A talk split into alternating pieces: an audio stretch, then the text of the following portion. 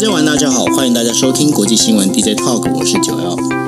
Hello，大家晚安，我是 Dennis。是，今天时间是二零二二年的八月三号。那我们今天为大家带来五则新闻。第一则新闻要跟大家讲的就是裴若曦来访台之后啊，那整个对于造成中国中国的就是开始呃出现一些报复性的一些呃举措哈，包括了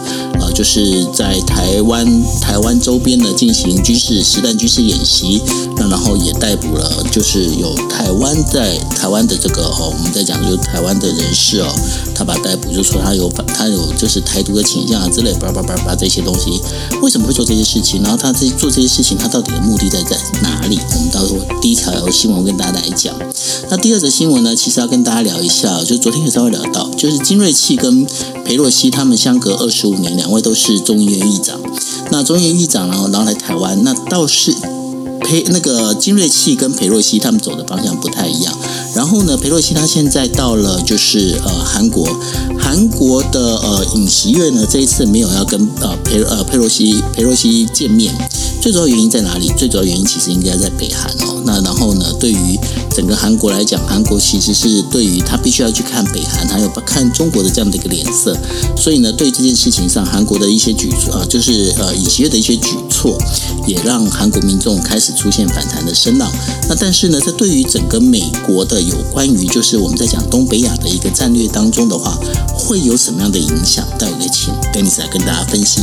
另外的话，美国国会呢，它现在推出挺台新的一个法案哦。那这挺台新的法案，因为接下来呢，在十一月的时候，美国要进行其中选举。那对于这挺台法案呢，现在过关的，等于说是跨党派的一个挺台法案。那这当中到底有哪些重点？到时候跟大家再讲。那另外还有一个的话，当然就是中国呢，在今年呃今年秋天的时候呢，他们要举行呃中共的这个呃就是算全国党代表大会。那全国全国大会里头的话，他们呃全人大，那他们会开这样的会议之后，在这之前的话，其实现在在北戴河呢，他们已经开始来开秘密会议哦。那对于这个秘密会议，尤其是这一次的皮洛呃裴洛西来台湾访问这件事情，那对于这个北戴河的会议会。有怎么样？对于习近平呢，以及习近平他所代表的，我们在讲的就是民啊，应该是说福建派，还有呢，原本以江泽民为主的这一个我们在讲的浙江派哦，这当中的话，他们在整个一个权力的那个拔河跟权力的争夺上面，会出现什么样的一个影响？那另外的话，有一个就是 OPEC Plus 哦，他们在本来今天在开一个增产会议，那原本呢，拜登访问了这个中东之后，尤其是跟沙特啊阿拉伯的这个王子穆罕默德见面。之后呢，希望欧佩克能够增产，大量增产，你可以要增产的那个额度。但是呢，其实这一次的会议结束之后呢，欧佩克它其欧佩克 Plus 其实它只愿愿意做少量增产。为什么做这件事情？难道是不给拜登面子吗？那我们第五则新闻跟大家聊这件事情。OK，好，那我们现在先讲第一则新闻哦。根据呃中国的央视新闻的报道，中国以反台独之名呢，逮捕现年三十二岁的一个台湾男子，叫做杨志渊。那这报道里头的话，八月三号，浙江省的温州市国家安全局依照对长期从事台独分裂活动啊，涉及危害国家安全的嫌疑犯杨那个杨志渊呢，进行了所谓的实施了所谓的刑事拘拘传跟审查哦。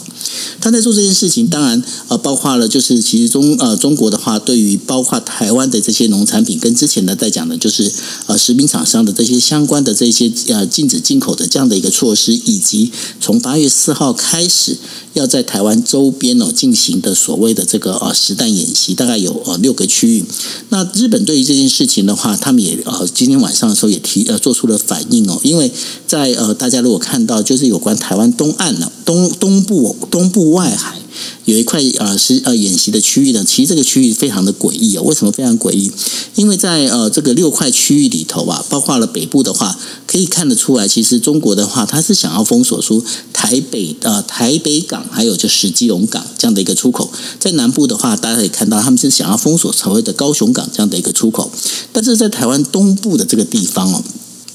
那那个地方其实对于台湾。本身的这个航海的航路并不是那么的，并不是那么的密集哦。可是他为什么在做这件事情？其实呢，他是锁定了这个，就是往日本跟韩国的这样的一个呃轮船的一个航路哦。那做这件事情呢，其实日本已经发已经提出了一个警告，就是说说什么事情呢？因为做了这件事情之后，未来的话可能还甚至会影响到包括海运都，因为我们都知道，就日本它现在其实有很多的天然气呢，是从澳洲呢经过这一条航路里头，其实是送到日本去哦。那如果是实行三天的演习，那这三天的话，其实对这整个运输的这个交通还是会造成影响。这是第一件事情。第二件事情呢，因为呃，在整个演习的海域里头啊，其实已经侵犯到日本的经济海域，所以呢，日本的这个呃，就是官方长官这边的话，也提出了这一次的声明。那当然也跟中国表达了这一个严正的一个态度哦。因此，对这整个一个状况里头，接下来哦，就我们在讲说，中国的这个反弹好像是越来越激烈。但在这激烈状况之下，为什么会做这件事情？然后呢，对于中国过去哦，在呃佩洛西还没来的时候，其实他们竭尽所能的，他用各种呃我们在讲恫吓的一个语言哦，希望北佩洛西不要成型。中国是不是压错了宝，打错了算盘呢？应该是说，嗯，中方在这个佩洛西来台之前，他的话语给的太重了。就说他当然他想要表达他的反对的意思，可是他的话讲的太满了，所以导致他现在有一点必须要采取一些行动。我们之前也跟大家说过了，他采取他他一定会采取一些行动。那台台湾会承受一些后坐力。一个原因之一，就是因为在在此之前呢，事实上这个话其实已经讲已经说出已经说出去了，所以也没有办法完全的往后撤。那之前我们跟大家说过了，习近平在进入到第三任期必须要立威，所以这个立威再加上整个的这个条件下面没有办法后退，已经说了话了，这个所以导致他现在必须要采取一些行动。可是采取行动，我们又讲了，在军事上面，我们要看到所谓的中美的对抗，完全现在进入到兵凶战危的战争的阶段呢，恐怕以现在中国自己衡量自身的实力，短期之内还没有办法做到。可是他可以做到的事情，就像我们现在已经看到的，比如说。军事演习啦，包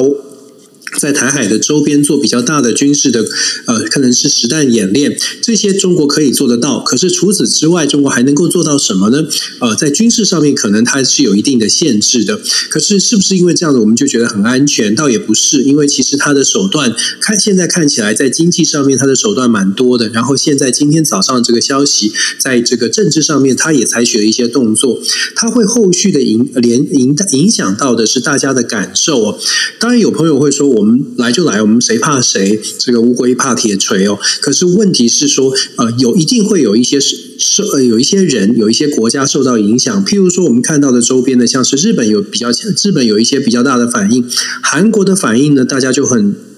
耐人寻味，也很让大家觉得，哎，是发生什么状况了？尹锡悦不是一直强调要亲美抗中吗？虽然我们说，哎，朝鲜的尹尹锡悦强调的是韩国的最大的威威胁是来自朝鲜，所以要跟美国走得很近。可是既然要跟美国走得很近，佩洛西来访怎么可以不见呢？尤其是用度假的理由，所以种种的因素看起来呢，确实受到了一些佩洛西来访它的后续效应，确实让周边的国家也会做一些反思。韩国是第一个表达，就是看让我们看。看出这个这个反就是不同的一不同的动作。那我们说台湾现在遇到的状况，我就说军事上面我们要观察的是这个八月四号到七号的军事演习，它会不会延续，会不会持续下去？我们当然是希望就是就是这样子放个烟火，就最好是这样的一个演习，三天之后结束，就不要再弄了，不要再劳民伤财，不要再造成这么大的困扰。当然也是让人家这个很反感。问题是说，如果中国执意要继续的话，它可能会影响到的就变成台湾。的整个对外的航道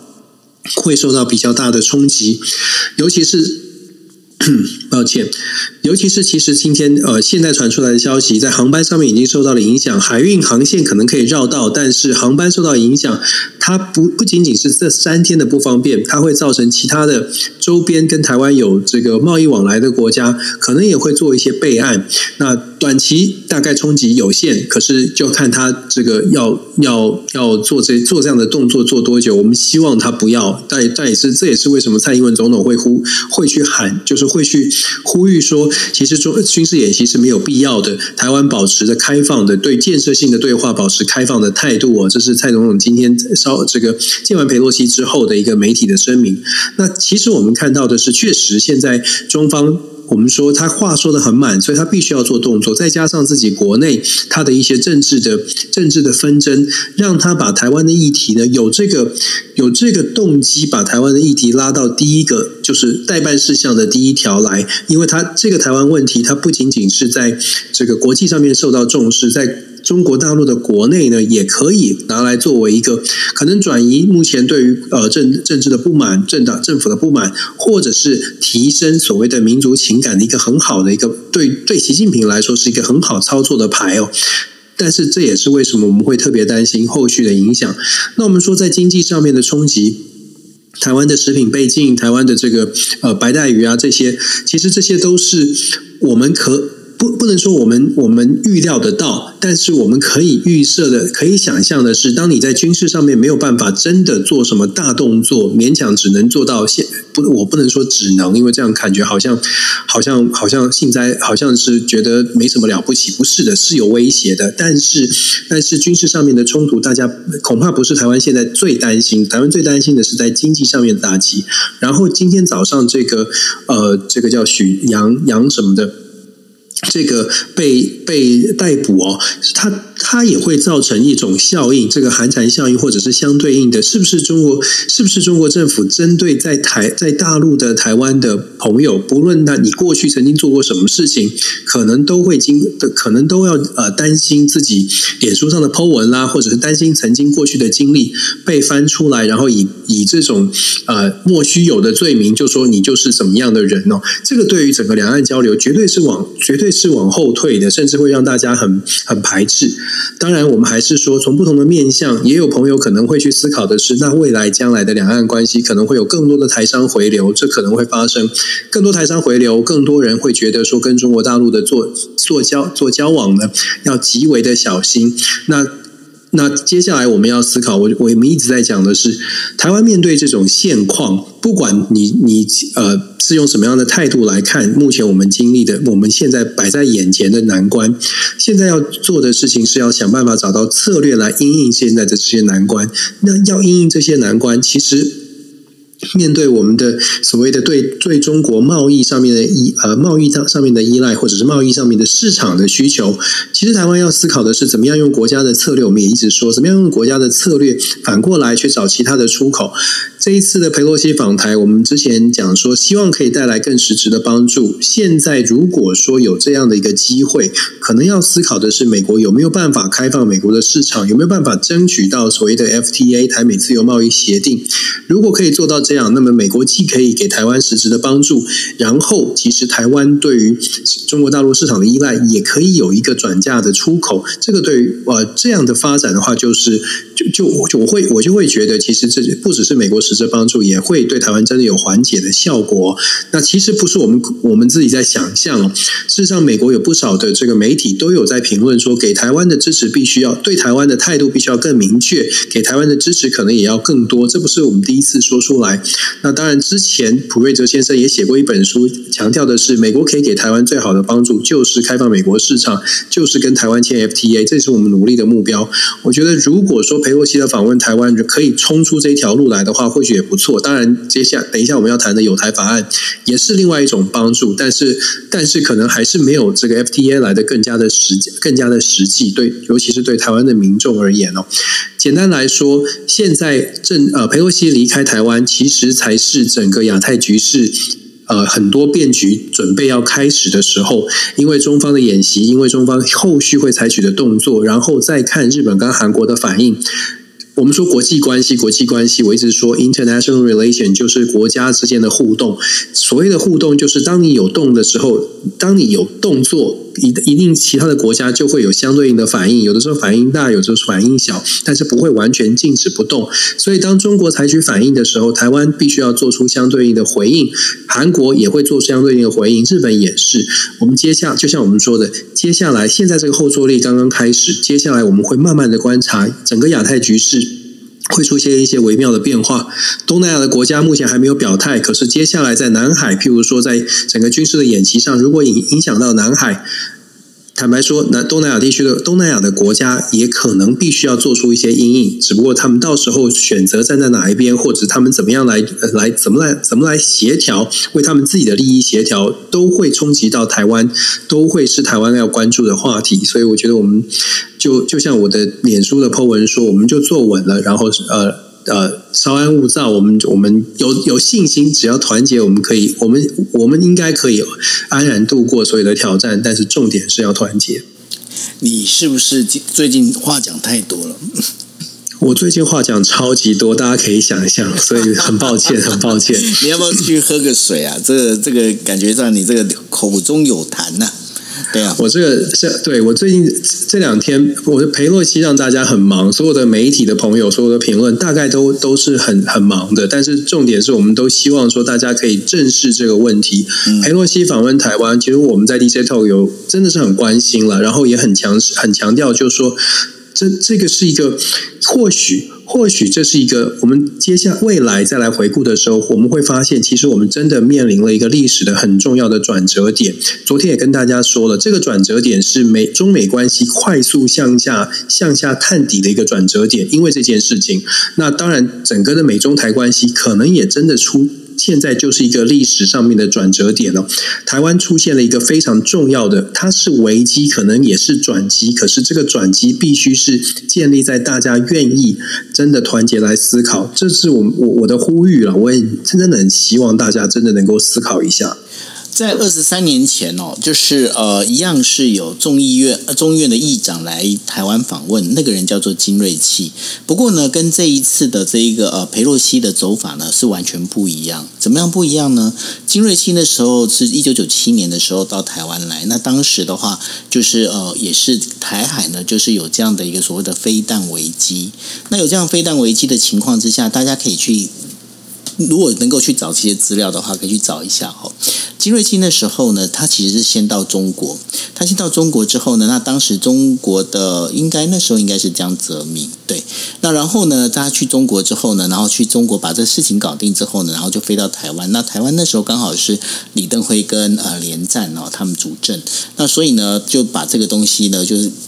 像刚刚那个丹尼斯来讲的，但是整个一个事情呢，把台海之间的这样的一个事情重新做了一个转折。那重新做了一个转折之后，那二十三年之后，裴洛西再来的时候，大家可以发现一件事情：裴洛西他在呃马来西亚访问，大概那时候啊。应该我我如如果没有记错的话，应该是三个小时的时间哦。然后呢，绕到了就是从呃菲律宾，然后绕绕开了南海，然后直接飞进台湾。那飞进台湾之后呢，他在台湾待了将近是二十个二二十个小时，哎，十二个小时。对，那然后呢，当然就是包括了所有的这个拜会啊，这些行程等等之类的哈。那这个是不是一个转折点？这绝对是一个转折点，而且呢，这个刚好也都是在呃中美关系的最紧张的一个时刻。那这个整个时刻这样下来之后，当然我们在讲的就是说，金瑞气跟裴啊跟裴洛西两位都是一个呃，应该是说都是在一个现职的这样的一个众议院的院啊议长的这样的一个角色里面，然后到台湾来，那他们为台湾会带带来什么样的一个发展？跟怎么样的一个变化哦？那其实是可以来参考。待会可以请那个 Dennis 来跟大家讲。不过呢，在这一次佩洛西的亚洲之行里头啊，他结束了在台湾的一个访问之后呢，他其实他接下来他就是要到韩国去。那但是到韩国去的时候，就发生一件事情啊，就是刚刚有提到尹锡悦呢，他就跟他就讲说：“哎，我准备要休假，所以我就我就没有没有要跟佩洛西见面了。”那另外还有一个非常重要的一个人物叫做就是呃就是朴正。那朴正。呢，刚好在今天晚上的时候又搭飞机去柬埔寨，为什么呢？因为他准备要进行所谓的东亚合作系列的外长会议哦。那所以呢，裴洛西在二零一五年的时候访问南韩的时候，那时候接见他的其实是呃那个朴槿惠哦。但是这一次尹锡悦他没有来跟裴洛西见面哦，也在呃整个韩国里面造成的就是很多韩国的民众他们觉得说。为什么为什么休假居然是比那个呃韩美之间的联盟来的更重呃来的更重要啊？那对于尹薛这样的一个质疑，其实也有部分的分析家他们就在讲，就是说因为韩国他现在角色其实非常尴尬，为什么非常尴尬呢？就是刚刚有提到了，因为这一次的佩洛西来台湾访问哦，那个还有一个人喊得很凶，大家都没有注意到，那个人就叫做那个呃金正恩哦，金正恩对这件事情也是提出了批判，然后他是完完全全站在中国这一边，那当然是想当然了。他一定是站在中国这一边的哦。那对于这件事情的话，在韩国的一个角色里面，韩国当然知道要亲美，但对于亲美这件事情的话，他更在乎的是跟他邻近的他的兄弟兄弟的那个国家叫做朝鲜哦。那对于这件事情的话，Denis，你觉得韩国这样的一个做法里头啊，那接下来对于美国想要做的就是日韩美这样的一个联盟，再把这个东北亚部分把它稳定住。会不会又是一个很难的一个难难走的关卡？我觉得就是出现一个比较。比较重要的一个一个决决策的呃拐点吧，就是呃之前我们就说过了，韩国的选举结束之后呢，其实新任的尹锡悦其实走的路线是非常的亲美，在上任之后的这几个月以来，事实上从当选之后，包括他的言论呢，像包括上任之后，其实他走的路线蛮亲美的，包括甚至是在韩国蛮蛮有争议的日韩的争，日韩之间的这种历史争议，尹锡悦感觉起来都想要去化呃都想要去化解它，或或者是缓缓和它。这个跟过去大家的一般的认知是比较不一样的。那可是问题是，这一次的佩洛西的访问台湾的事件。从韩国从一开始的态度就非常的特别，所谓的特别就是说，从一开始就摆摆明了是不希望可以不希望摄入摄入太多，甚至是呼吁尽可能的要冷静。就在这几个小时，还在强调说要冷，整个亚太局势要冷静。然后也特别的强调说，就是说啊，特别的关注，感觉呃，未来这件事情对于整个两岸关系，甚至是韩国跟中国的关系，他们会有非常非常冷审慎的计算哦。因为我们一直都说。韩国虽然想要亲美，但是韩国没有办法摆摆脱的，就是现实的问题，就是韩中之间的贸易，事实上是呃，跟韩美之间的贸易还是有一段的差距，大概是百分之十这样的一个这个 GDP 的这个差距。所以对美对韩国来说，如果真的要跟中国截断关系，其实它的付出会蛮大，除非真的有大大事发生，真的让韩国忍无可忍，否则绝大多数的韩国民众会希望就在现在的这种。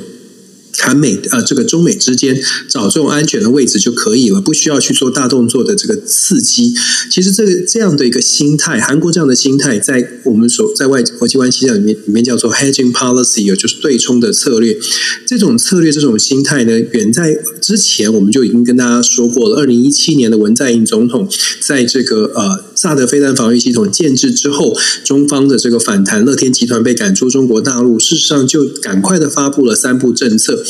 就在这这个五年前发生的事情，韩国的民众其实印象还是很深刻的。所以尹锡悦其实也是非常的清楚，虽然朝鲜是他设定的第一个防防范的目标，然后美国也是对于他的这个防范目标是最大可以提供最大帮助的。可是，在中国的政中国的立场上面，韩国跟美国恐怕还是有一点点的差距。那这次的裴洛西访问台湾事件，接下来访问韩国，尹锡悦用这样的理由没有办没有跟裴洛西见面哦。某种程度就是在呈现的韩国现在在跟美国之间面对中国的议题上面。到目可能到目前，韩国的这个现实考量还是尽可能的要减少跟中国直接直接这个冲突，避免韩国的经济受到一些影响。那当然了，朝鲜的朝鲜的力量当然也是很担心。可是很现实的说，韩国现在看起来是在亲美的路线上面稍稍的往后拉了一点点。那当然，这对美国而言不是好事。我所谓的不是好事，不是说担心，而是美国会觉得未来在整个亚太地区的印太战略里面，本来我们说了。希望日本跟韩国是双拳左右拳。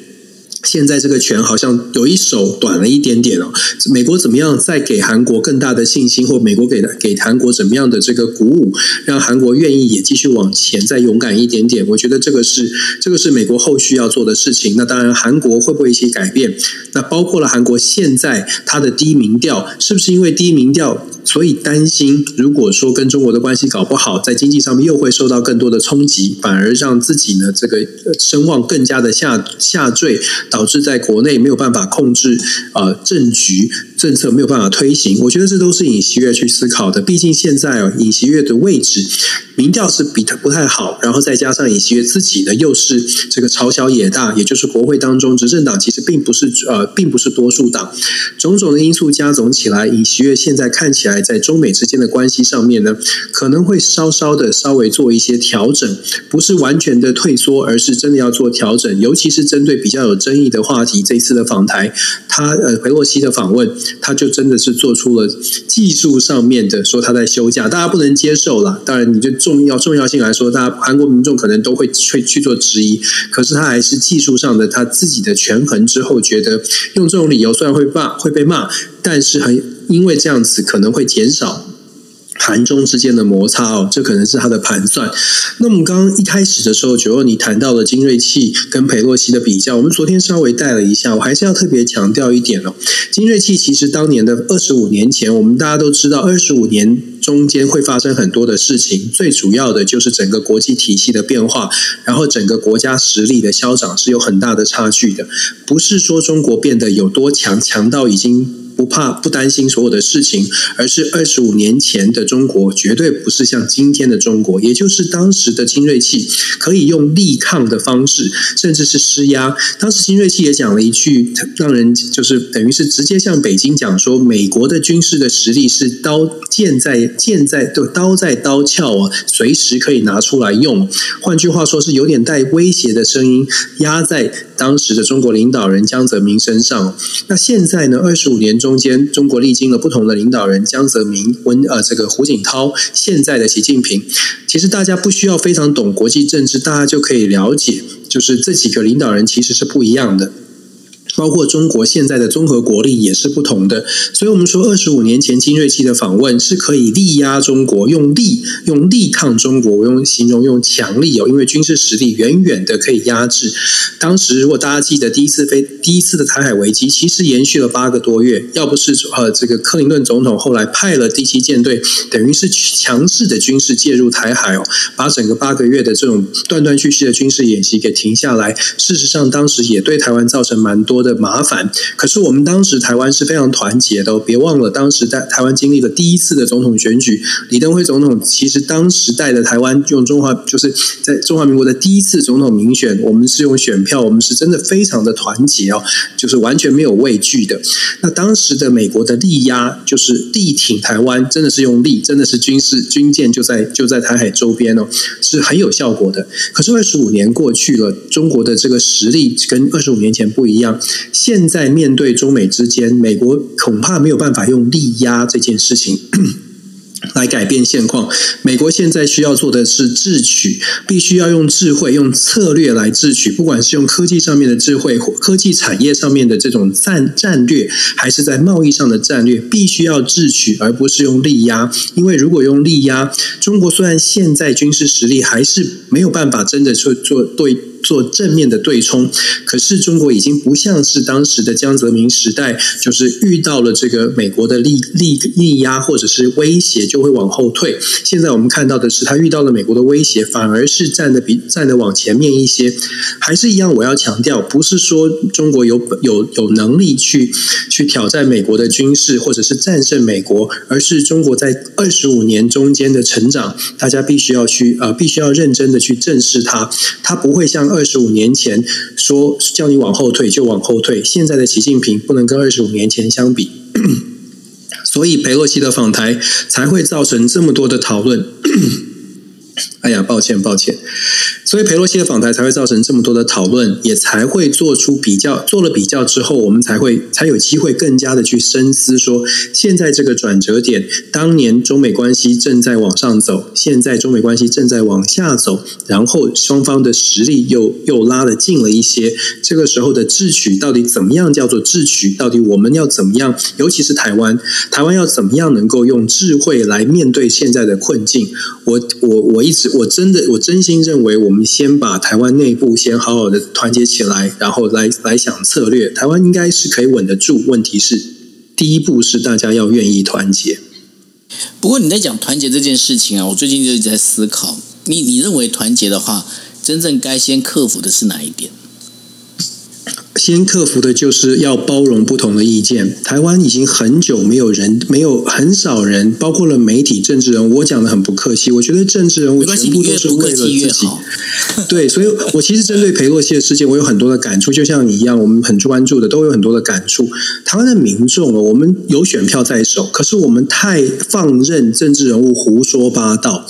政治人物为了自己的政治利益，为了选票，为了让大家的爽，所以很快的就很很容易的用二分法，很简化的说，我们来挺谁挺谁。可是忘记了背后，绝对不能只看现在台湾遇到的状况不诚实。短视，然后呢？这个选举当中，选举的政治人物没有长远的远见，这是台湾很可很可惜的地方。你看看有什么政治人物上台之后思考的是十年规划、二十年规划，很少，没有。我们可以说很无奈的说没有。可是为什么会有这样的状况呢？是因为大部分的台湾民众真的，我们也也很努力的把我们自己的生活过好，所以对我们来说，很多的民众对很多的民众来说，政治啊就是选举，四年关。注一次或两年关注一次，而没有真的打开来看看台湾真实在国际上面的国际上面的情况。那我们说之前为什么可以稍微的可能稍微不关注国际政治没有关系？因为国际体系一超超多强的情况之下，我们老实说真的是可以抱住美国，大概就可以搞定了。就像二十五年前金瑞期访问，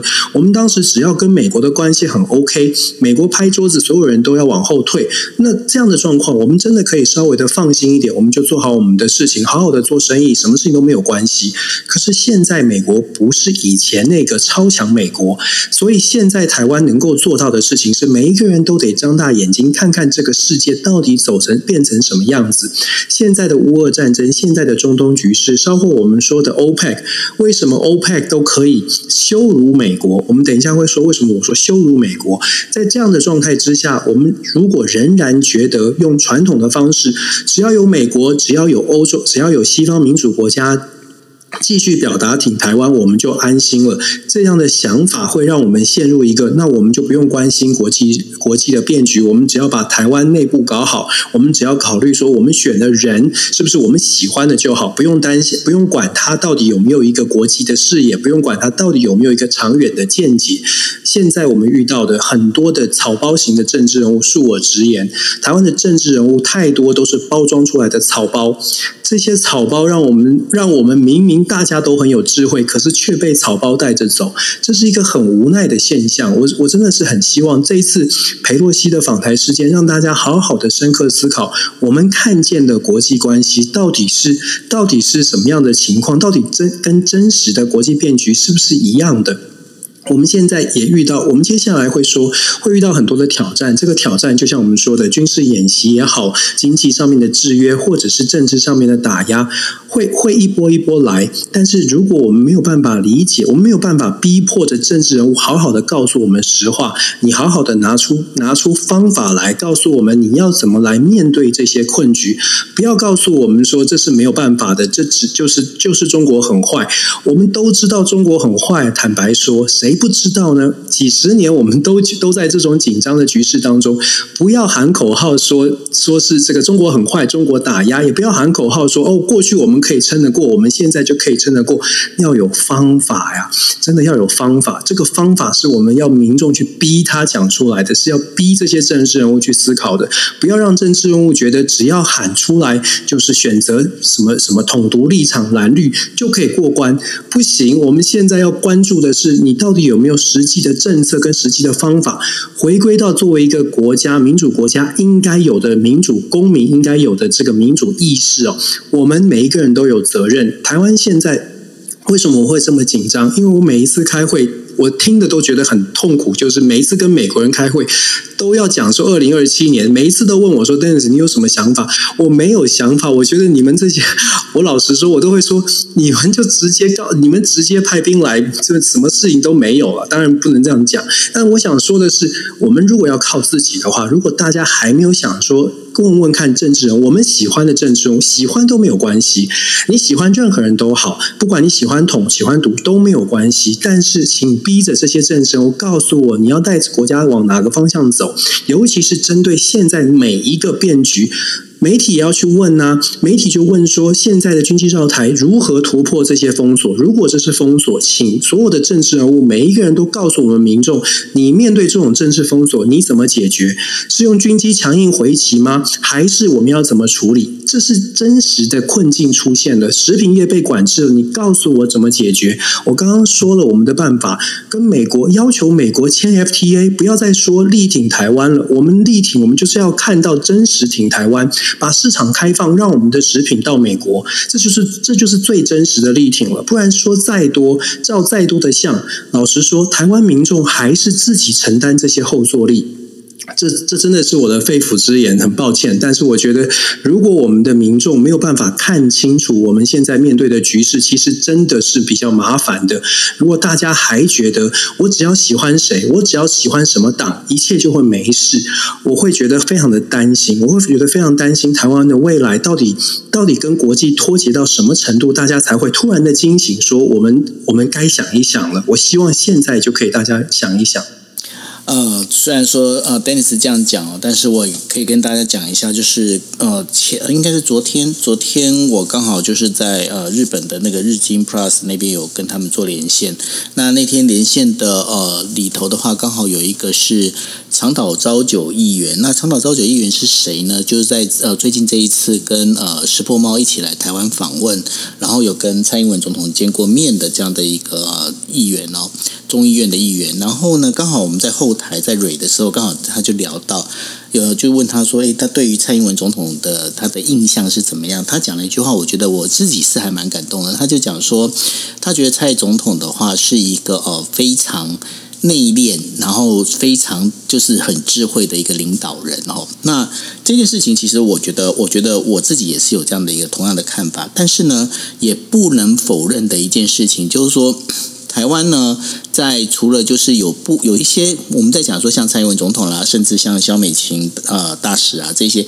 他们是做的很好，没有错。但是台湾有很多更多的中生代，尤其是对于日本哦，日本的这一边的这一个相关的这些哦，我们在讲的不管是议员也好，或者是这些相关的人脉也好，其实没有很努力的去经营。而且呢，我这一次从日本回来之后，回到台湾，然后。呃，我自己也去找了执政党的几个，就是算是比较长老级的一个呃，就是呃，应该是说前辈哈。然后有跟他们提到我自己的担忧，但是他们就觉得，他们跟我提的一些想法，我就觉得说，当然了，他们他们认为我太悲观，但是呢，我我可以跟他们讲，我就说，我觉得太过乐观的是你们哦，就是说，对于这整个我们在讲说，不管说日台之间的这个呃政治人物之间的交流啊等等之类的，其实我看到了有很多的缺点。哎，你怎么你怎么爆料讲这一段？我没有想到你会讲这一段。没有啊，这是事实啊，因为我看到很多的缺点啊。那所以呢，这个部分的话，我觉得就是我我也在讲，但是我会发现很多的，就是呃，现在。不管说，因为像 Dennis，大家可以比较清楚，因为 Dennis 他可能就是对于比较属于就是呃，现在在野党这一边的话，他可能比较熟悉。那对于我的话，我比较熟悉的其实是现在执政党这边的一个比较长老级的这些人物哦。那这些人物里头，我真的是也就觉得说，呃，大家其实要有一个比较比较大的一个团结的一些想法。那同时呢，我觉得不要掉以轻心，因为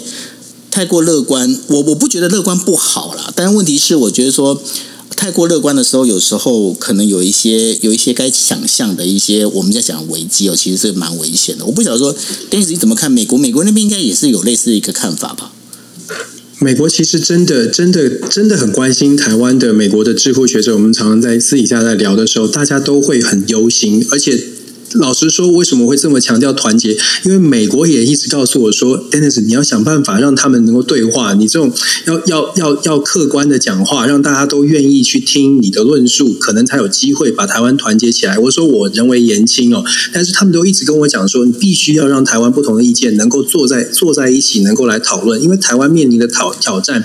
不是美国，就是不是美国少数的政治人物说力挺台湾，他真的就能够画出付诸行动的，这是实话。我们很喜欢听好话，我们都我我们当然大家都喜欢听好话，当然都喜欢听台湾最棒。可是我们这个自信必须建立在很实的、脚踏实地的扎在扎在扎在地上的。在陈平时期，我们不需要担心；陈平时期，大家都可以。大家都可以很很很浪漫。可是现在遇到的状况不是不一真的慢慢进入到非成平时期。可是可能很多的台湾的朋友还是觉得这大概是成平，这没有问题啊。中国是纸老虎，中国不敢不敢动的。我们一方面告诉大家，就像我常常说的，我说一方面告诉大家说，中方可能现在没有办法采取军事行动，可是我都会跟后面加加加加加讲的话，就是我们不能掉以轻心，不能因为现在他没赶上，觉得他一辈子不会赶上。我们作为一个小的国家，真的要很务实的看我们自己做了什么准备。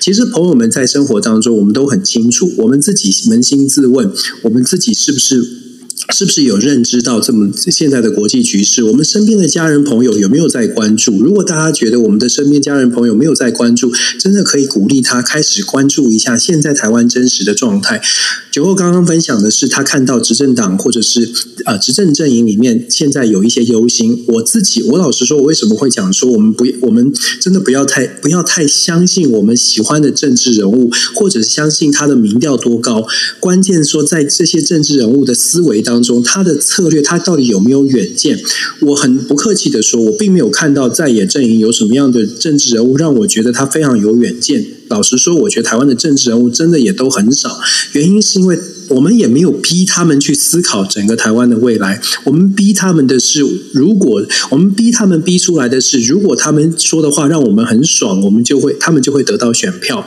如果台湾的民众都持续保持着这种态度，我们只要这一次的选举选出我们会爽的人，那么我们会我们会共同面对到的这个后这个反作用力，就是也许真的到了变局出现的时候，我们没有一个没有一个稳定的力量，没有一个人可以好好的 hold 住这些事实。我同。同意刚刚九欧所说的。蔡英文总统，他确实不管你喜欢不喜欢，他在他的认知里面，或者他在他的国际认尝试里面，我必须说他还是有一定的能力的。可是我们再看看接下来的自己，我们自己每天在电视新闻上看到这些，不要再讲接下来，我会怕。我 不要不要怕，不要怕。我我觉得我们唤醒大家之后，大家就不会怕了。而且我们唤醒大，我真的觉得我们必须要去逼问这些有真的是有意角逐大位的人，你们告诉我们真。真实是你的作为，而不是纠结在，譬如说我们讨厌的，都每天都在做那种论文，然后什么样的讨论。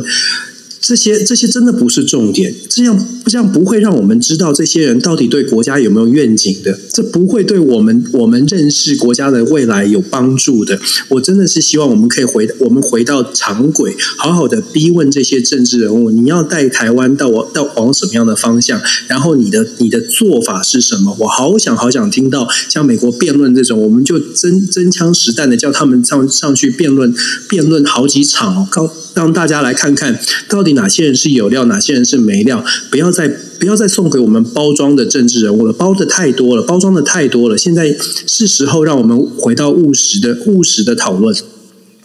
哎，今天讲太激动了，真的是 抱歉抱歉哦。今天不过不过，我们两个现在把执政党跟在野党全都得罪了，怎么办？我们被人家讨厌，所以我们就继续在边缘做 DJ 套吧。边缘人看看有没有就边缘人，就蓝绿都讨厌，但是我们要坚持。我真的觉得现在要。坚持做实，说实话不容易。就是好听话大家喜欢听，可是我们要坚持说实话，对，因为这这个才是真的我们爱台湾的方式。好哦，那所以呢，我们接下来就来聊聊一下哦，美国国会呢这个跨党派的议员呢，他们呃所推出的一个有台法案哦。当然这当中的话，其实呢，呃，这整个一个这个由这个两党所推出来的立法这样的一个法案呢，其实他已经把台湾已经开始把它调整到。准国家的一个层级哦，那尤其是在呃，尤其是在加强那个军事支持的内容里头啊，那这在这十一月的这个我们在讲的其中选举里头，呃，对这这个整个一个法案的话，应该未来的话，对中国的话。这个政策会更加的一个强硬哦。那美国国家安全委员会的战略沟通协调的这个协调员科比哦，最近上呃经常在上那个电视节目，他也在讲，虽然说这个有这法案，但是一个中国的政策呢并没有改变哦。然后拜登也在讲，就是说他也认为那个佩洛西那个之前他在讲嘛，佩洛西访台呢，他觉得说这不是一个好主意。但是呢，在整个包括了就是共和党的这个二十六名参议员呢，他们星期四也发表了一个联合声明，支持佩洛西呢来。那么就是访问台湾哦。那另外的话，美国参议院呢，他们现在开始审查的一个叫做台那个等于说台呃我们在讲的有台新法哦。那这个法案呢，其实是一个由民主党还有共和党的重量级人物所起草。那然后呢，希望在这四年内呢，为台湾的武器购买还有军事演习呢，提供将近四十五亿美金的一个支持的一个行动哦。而且呢，这当中是把台湾指定为就是呃非。北呃北约盟友之间的一个这样的一个关系，那而且他必须从这个联合研呃联合研发防御设备，那这当中的指定，唯一唯跟日韩不同的一个地方是呃，并没有明确的表示要参加所所谓的台湾的防御活动哦。那在这整个我们在讲这次台湾关系修正法这上头的话，也开始在做积极的一些部署跟反应。等于是在这整个一个状况里头，渐渐的。这是不代表说美国它所谓的这个过去的一个模糊的一个模糊政策啊，开始出现改变。那这些法案的通过之后，对台湾是不是真的有扩大它的一个保障的一个可能呢？就看我们怎么解读，还是一样的，就看我们怎么来看这个所谓的有台的法案，然后看我们怎么解读它里面的条款哦。所谓的怎么解读呢？其实美国是不是朝向战略清晰？事实上，美国挺台湾是越来越清晰，这一点大概这个方向是不会改变。当然，他可能不会公开的说我们已经进入到战略清晰，可能还是以战略模糊为他的论述的方式。可是，在实际的行动上面呢，确确实实是比较清晰的力挺台湾。可是，力挺台湾程度会到哪里？始终一个没有一个白纸。黑字，很多朋友会说：“哎呀，台湾关系法，然后这次有台法案又把台湾列为所谓的非北约盟国，可能针对这个非北约盟国呢，大家可能就会觉得，哎，信心大增了。可是你如果仔细看，什么叫做非北约盟国？非北约盟国的意思是说，美国在未来针对台湾如果有需要的军事武器设备的需求的时候，可以提供，但是呢，没有包括，就像你九刚刚提到的，并没有包括所谓的这个共同防御的这个 commitment。所以其实层次上面。等于是我们会有武器，可是我们不会有美国大兵来打。就我讲很直白的话，这个就是我们怎么看待了这现在的所谓的军呃，在美国对台湾的战略清晰，我说朝战略清晰的方向前进，我们要看我们要解读的，应该是说现在的战略清晰，它越来越清晰。美国希望台湾做到什么，然后美国可以做什么，很清楚的告诉你，美国可不可以多做一些什么，这个部分没有很清楚。换句话说，美国要对最近对台湾的建议，花号建议越来越多，包括我们在。媒体上面看到的，美国要求台湾征兵，延要恢复征兵啦，延长成一年以上啦。这个现在看起来，台湾已经开始要在演绎了，好像还没有拍板，可是已经有讨论了。这确确实实是美国的建议，也是其实是要求，或者是。要求台湾一定要做，否则的话，后续美国给的这些承诺的就会更虚一些。那台湾做到了自己这个所谓的自我防卫，美国所有的人都在讲说台湾要做自我防卫，战略清晰的部分是在这里。美国会会支持台湾，可是这个支持台湾前提是台湾必须要非常强悍的有自我防卫的能力，然后再来讨论说美国的帮助可以帮到哪里。那透过这个新的有台法案叫做台湾 Policy Act，这个新的有台法案呢？确确实实，像我们说的，会成为。如果过关的话，会把台湾的地位再往国家的层次，在最模糊的灰色地带，再往国家的地位往往国家的层次向上提升，包括了处呃这个 A I T 的处长会变成大使级的，这个大使级代表的是要经过参议院的听证会。那么提升这个层级呢，当然它的重要性就会提升。它会不会踏到会不会干会不会改变了所谓的一个中国的政策呢？这个当然就是模糊地带，看看大家到时候怎么来解决哦。那参议院怎么来怎么？来处理，或者在文字上面怎么修正，我们还后可以后续观察。不过还是一样的，如果把台湾提升到非北约盟国的地位，可以报可以确定的是，我们在武器设备上面未来有了更坚定的支持。就是如果台湾需要武器设备的时候，美国会给予提供。但是还是一样，我们这是不是这这对对台湾？如果我们决心要战。关键在这里，如果台湾团结，然后我们说了，大家团结，大家有想法，大家决定了，我们要决心，决心要战，这些都是加分。可是，如果我们在考虑考虑之后，大家的意思是我们要想办法尽量避战，那这样的时候呢，这个这些这些包括了有台法案，或者是后面的强大的推力，包括台湾变成变成刺猬，变成豪猪。就会就就要让我们去反思，我们我们到底要怎么配合？因为美方的推力是蛮大的，我们要怎么配合？我们要怎么样保持跟美国亲近？可是又要传递出来的讯号是，我们还是非常理智的，想要坚定我们的立场，不希望真的变成兵凶战危。我觉得台湾，这就是我一直在强调，也是。真的很有感的，在这么多的会议当中，越来越有感的是，美国的推力是越来越强的。美国是非常强大的这个推进力，希望台湾做做完全完善的战争准备。可是，在台湾，我们有的时候解读都是比较善意，善意就是说，嗯，美国美国会帮忙，我们都大概就就讲到美国会帮忙，美国会帮忙。但是我我会说，我们如果诚实的面对的话，诚实的解读，你就会发现，美国现在给的推力，它嗯。他他是要我们做更多的事情，那如果我们没有做到的话，后续可能就很难说。那前提，那就是就就看我们怎么来看待了。是啊，就像昨天也有跟大家分析过，就是说，呃，在这一次的话，包括日本的话，在八月六号到八月八号，他们也都会开始会做所谓的，万一台湾有事的话，该怎么去做一个所谓的兵棋推演啊，这些虚拟的这些状况，其实他们都已经在做这些实验了哈。那当然呢，包括军事的合作里头，还有一个非常重要的，刚刚那个 Cobra 提的，就是说刺枪术可不可以拿掉？对了，刺枪术是可以拿掉，但问题是这个不是重点啊，重点是应该是怎么样？就是说台湾到到底有没有办法哦，跟日美之间哦，能够做一个我们在讲的，就是因为这要做协同作战的话，这没有一起演习的话，有很多东西再怎么走，台湾如果没有办法进入到这整个一个我们在讲的一个联军的这样的一个联合的个等于说指挥系统里头的话。到时候真的打起仗来的话，其实还是很危险哦。所以说，这当中的话有很多的免角必须去处理。那另外的话，刚刚恩主也在讲，他是说二零零三年的时候，其实台湾已经算是在美国已经美国已经把台湾视为就是非北约的一个呃呃，就是加一个等于说算是友邦的国家这样的一个概念哦，大概有这样的一个概念出来了。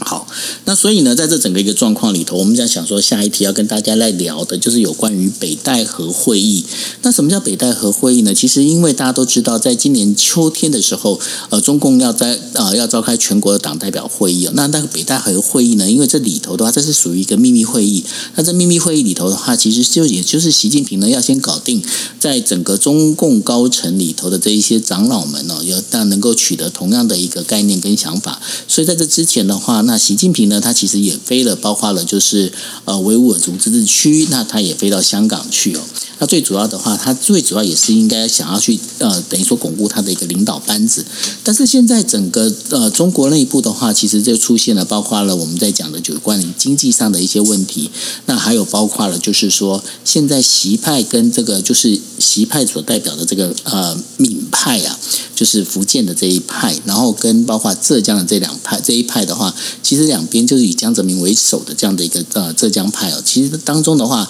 有一些明来暗斗的。这样的一个相对相对应的状况，Dennis，你觉得哦，就是说接下来中国的这整个一个内部的这领导班子到底会不会稳固？而还有一个非常重要的一个重点，就是说过去习近平他所主义的几个。未来的能够接班的领导人里头啊，这反而是呃最近这一段时间呃经常出现一些中枪落马的一个状况，中箭落马的一个状况哦。那这当中的话，会不会包括了就以这个我们在讲浙江派的这个呃李克强啊这些相关的这些属于主张中国要发展经济的这一这一个整派的这样一个领导人会重新再抬头呢？我觉得习近平呢，呃。他自己的挑战真的很多，但是就像我们刚刚形容的，就是说现在的这个这一次的这个变变数出现呢，让习近平有一个，我我我实在很不愿意说，但是让习近平确实拿到拿到一个有一个议题可以来操作。那现在的北戴河会议，我们都知道北戴河会议事实上常常是决定人事，有时候人事斗争啊、勾心斗角都在这个时候就开始了。那今年的北戴河会议很值得关注的原因，是因为二十大马上要进行，中国中共中央的最最高。层的人士，其实到现在还是大家在外面猜测当中。所以现在我们大家在看的是，习近平到底能不能够掌握比较大的权位，就会呃，基本上可以从呃北戴河会议之后，而且二十大他的人事布局可以看得出来，所谓的能不能掌握到更大的权势，是指习近平大概过渡到第三任其实没有问题的，他的权威大概还是可以在在过渡的部分是没有问题，但是呢，接接任到第三任史无前例的第三任哦，他必须要做的比前一任更继续，必须做的比他前面两任做的更有。更更有成绩，否则的话，他很难说服大家说为什么我可以做这么久啊？那更不要说，其实中共的这个集体领导制里面，刚刚你讲的像是李克强这些经济派的这些经济是掌握经济，而且经济的经济上面，经济目前对中国也很重要。这些人呢，他们虽然可能在现在的权力上面没有办法跟习近平抗衡，但是不要以为他们就是呃对呃打目前没有办法赢过习近平就就就就算了，就放就就退休，对大家都回家去了，恐恐怕不是。是如此哦，每一个人呢，在中国的政治体制当中，每一个人都是带连带着一串葡萄一样的拉起来，是一大堆人的。就是说这些派系之间呢，其实是有权力的斗争。也就是二十大之后，我们看的人事的人事布局的重点是，习近平到底是不是在人事上面，每一个人都是他的绝大多数的。都是他的人，如果出现了人事布局的不同，也就是呃，不是全部都是习近平可以掌握的亲信人马，他大概就反映出来，现在各个派系其实，在现在也许北戴河当中会议呃进行期间，就已经有很多的这个人事的角力正在正在进行。习近平的这个任期，第三任的任期绝对不会像过去这么的平顺，绝对会有非常多的挑战。而这个挑战，现在先丢出来的这个台海议题呢，就是他们啊，习近平可能要操作的话题。因为如果不操作台海，他要来谈所谓的经济，所谓的复苏经济，这不是他的强项哦，他的强项是。其思想，他的强项是国族主义，中国一定强，中国特色的大国外交，所以等于是台湾的问题，给了习近平一个操作他强项的方式，这个这个方向。这也是为什么我们会说后续的后坐力会比较强一些，因为目前看起来他紧抓的这个议题，它可以它可以有比较大的发挥空间。那我们要我们还是要强调，就说二十大呢，遭现在观察的重点，现在就是中国内部的权力的斗争，可能在私底下正在暗潮汹涌。台湾问题是表面上看到的，接接下来看到的这个人事的斗争，可能才会还会更多。是哦，那所以呢，我们这还是会持续的看下去哦。那另外的话，最后一则新闻要跟大家讲的，也就是 OPEC Plus 哦。那 OPEC Plus 呢，在刚刚大概两三个小时前呢，才刚结束了这会议啊。那决定是在九月的时候呢，原油的这个日产量呢，大概要呃，大概要就是稍微增产十万桶左右哦。那用这样的方式来走，那但是呢，整个市场就说你这增加十万桶，其实有增加跟没增加其实差不多的哦。所以呢，那这当中的话，其实因为这整个一个消费国呢，最主要他们是考虑到几个重点。第一个，当然的说法就是说，第一个就是因为现在整个世界的这个经济景气哦，开始是在降降温减速的一个状态。那当然也不否认，就是对于俄罗斯的这个部分的话，其实有一些考虑到俄罗斯的这个立场哦，所以说并没有去真正的调高这个所谓的真正的这个我们在讲的。拜登所希望的能够大量的能够增产的这样的一个要求，那这就是非常奇妙了。因为呃，这个拜登他亲自跑到那个这个沙地阿拉伯，还跟了这是这个穆罕默德王子还见面了。那然后也背了，就是包括了有一些相关的这些被国内这边美国国内的话有相当大的一个指责呢。那他也是希望说，哎，拜托你们这些沙地阿拉伯能不能来增产？可是丹尼斯他好像那个穆罕默德好像也没有卖拜登这个面子，就是没卖辫子，而且而且用这种只增产这么一点点的方式哦，就是作为回应的。哎，我们关注到世界上的油价了，我们希望也做出一些贡献，但是很抱歉了，我就是没有办法，我不我不想要按照这个拜登，不想让大家觉得拜登说了算，不想让大家觉得美国拜登走了一趟，我们就真的会配合。所以其实，在政治上面，他传递传递出来的消息还是蛮明显的，就是没有没有打算要要这个完完全的让美国呃，好像得到蛮多的这个。这个分数哦，当然这是一种解读啦。另外一种解读是，呃，就看大家怎么怎么看待了。另外一种解读是，沙特阿拉伯跟阿联酋这些欧佩国家呢，真的已经没有在足够的这个呃量产的增产的空间了。不过恐怕很。很多人会觉得，嗯，真的吗？这个是借口吧？应该还蛮多石油蕴藏的吧？不过，他对于西方国家，尤其是这个过去可能他不太满意的国家，他都是这么说的。所以我们觉得，呃，大家一般来说的解读就是，其实对于在政治上面，其实沙特阿拉伯还是有一些操作，还是有一些在操作。那如果你在看沙特阿拉伯，我尤其我们在 DJ 特也跟大家分享，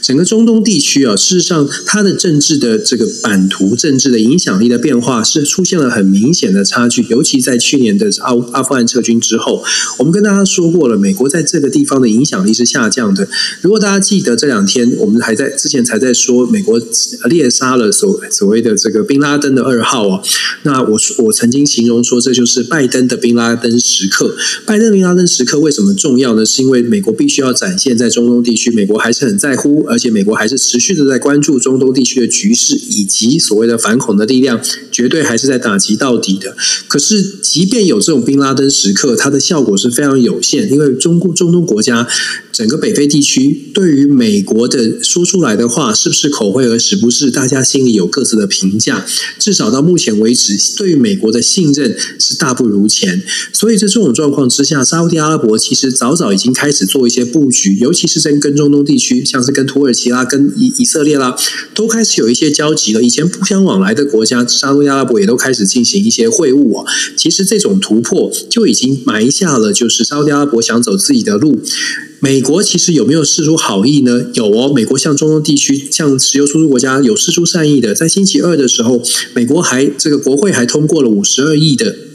这个飞弹这个军售案要给呃这个阿联酋哦跟沙特阿拉伯，所以有没有释出善意？有，不只是拜登去了，而且美国还强调说，哎，我们要用这个军售军售的方式来帮助帮助这个阿拉伯世界的呃好朋友们。可是很显然的，这次的决定哦，看起来看起来还是没有打算要给拜登面子，或者是说觉得拜登给的还不够，还有还需要有更多的筹码才会让他们回心转意，愿意再重新回到美国的阵营当中。我觉得现在。的这个形势比人强，中东的国家，尤其是石油输出国家，现在掌握的能源的优势，在全球能源短缺的情况。这个这个短缺的情况呢，现在还可以 handle，可是到了冬天，恐怕这个情况会更加的严峻。沙特阿伯，如果我们是啊，沙特阿伯可以去思考，如果你预期接下来中东呃接下来的能源会需求更高，那你现在手上有这些筹码，你会不会 hold 住？等到到时候再来看情况来决定到底要站在哪一边？我觉得沙特阿拉伯正在做这样的战略上的考量哦，这是当当然是符合他们的国家利益，可是这对于整个。世界的这个物价的稳、油价的稳定，以及美国的盘算，可能就不会是一个好消息。那这也是为什么我们会讲说，我们观察世界政治很多的变化，并不是在只只看点，只只看这个国家做了什么决定，只看某一个国家跟某一个国家之间的关系。如果你把它拉到全球能源能源短缺的情况，或者是全球的通膨、全球物价，把它放在大局里面看呢？其实每一件事情，恐怕比较大的事情，恐怕都跟台湾是有一些连带的关系的。那我们就继续观察吧。我觉得现在沙特阿拉伯很明显的是不给拜登面子。是啊，那刚刚 Cobra 也补充了，就是说大概二十年前的话，已经有陆续有一些报告在讲，就是说沙地阿拉伯的这一个呃，我们在讲的它的一个呃原油产量啊，其实已经在呈现下降曲线这样的一个状况出现。那是不是也开始就是有关它的蕴藏量，是不是已经快到快到必须要稍微节省一点？那比方说像刚刚 Dennis 在讲的，也许我等到我冬天的时候再来再把它再出出来的话，也许对于我来讲，其实是会比较有利益的。也许有这样的。状状况对不对？没错啊，这就是各国。还是要强调，各国呢就是考虑他自己的国家利益。只有每一个国家都只有自己的政府才会知道自己手上的筹码有多少，也只有每一个国家才能自己决定自己要怎么样来打这个牌。那每个国家的政治人物是不是有这个远见去做这个操盘？那就是就真的就是各个国就就会展就会呈现每个国家发展的差异哦。那回到我们今天讲的这么这么这么热血沸腾的话题，就是我们。可以做到的是，作为一般的民众可以做到的是。就是监督啊，就是要求我们的政治人物拿出你们的智慧来，不要再做口水战，不要再只是 focus 在怎么样用政治的操作可以赢选举，请把你们的智慧用在怎么样告诉我们国家往哪一个方向走，用智慧告诉我们面面临的这些实质的挑战，你有什么解决之道，让民众来决定你的解决之道到底是不是能够真的有效，让我们来，让我们可以好好过日子。我觉得这是每个人如果如果作为民主国家的公民啊、觉得自己是民主国家的公民，我们应该做到的事情，不是只是 focus 在这个喜不喜欢啊、蓝绿啊，或者是政治立场，而是看一下国家。是真的啦，真的。对啊，所以尤其是哦，不管说你今天你是支持在野党也好，你支持执政党也好哦，好好监督你支持的人非常重要，因为毕竟他们才是呃真的去帮你去执行你意志的人哦。所以说呃，这个执行你意志的人，不要再去看他们耍宝了。其实我现在看他们很多人在那边耍宝，然后蹭流量啊，真的看得非常不顺眼。好了，我不能再骂人了。OK，真的真的，OK，好，那这个就是我们今天为大家带来的国际新闻 DJ Talk，我们开始会被执政党跟在野党讨厌喽。好，不管。对 OK，对对对，好，我们我们我们也绑好安全带。对对对，我们我们我们就是我们就是黑旗军，不管对。好，那反正就是这样子。那呃，明天的话一样是十一点四十五分，晚上十一点四十五分，欢迎大家跟我们继续锁定国际新闻变成 DJ Talk。OK，好，就是这样子，大家晚安喽，拜拜。谢谢大家，晚安，拜拜。